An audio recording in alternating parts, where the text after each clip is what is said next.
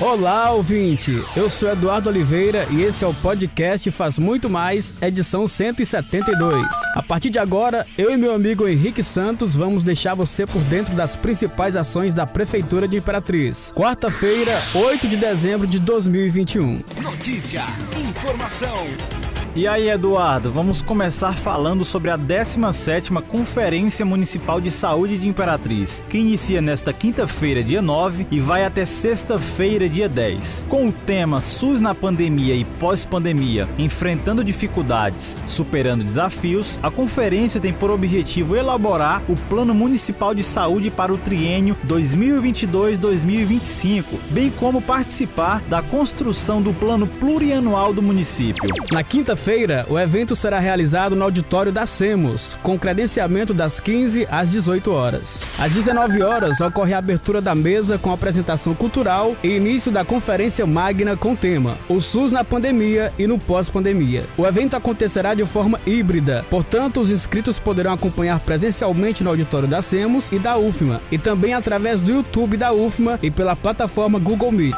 Durante o evento serão debatidos quatro eixos temáticos, os quais envolvem envolvem fortalecimento da atenção primária à saúde, saúde do trabalhador, desafios de financiamento da pandemia e política nacional de práticas integrativas e complementares no SUS. Este último, mediado pela doutora Rosiane Rosa Pires, coordenadora de promoção e humanização da saúde do estado de Mato Grosso.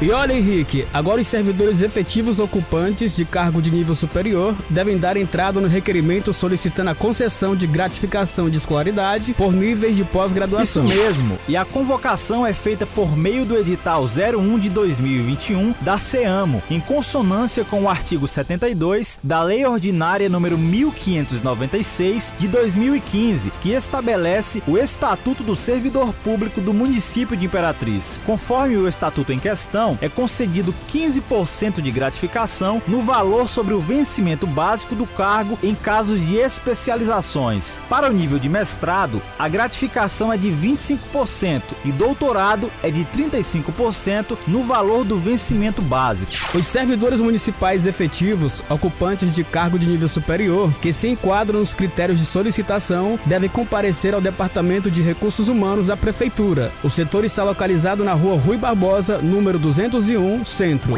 E falando agora sobre trânsito, na noite de ontem, agentes que compõem o Grupo Tático de Trânsito foram acionados para atender uma ocorrência de sinistro de veículos, sem vítimas, na rua Gonçalves Dias, no centro. Ao chegar ao local, os agentes constataram que o veículo Fiat Uno, pertencente a uma autoescola, conduzido por um homem não habilitado, perdeu o controle e colidiu na traseira de um Onix.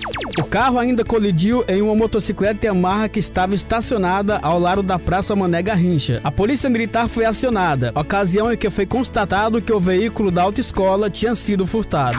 Todo o levantamento pericial foi concluído e caso as partes queiram o laudo, poderão solicitar junto à Secretaria Municipal de Trânsito e Transportes. Explicou o supervisor Edmilson Lago, coordenador do Grupo Tático de Trânsito.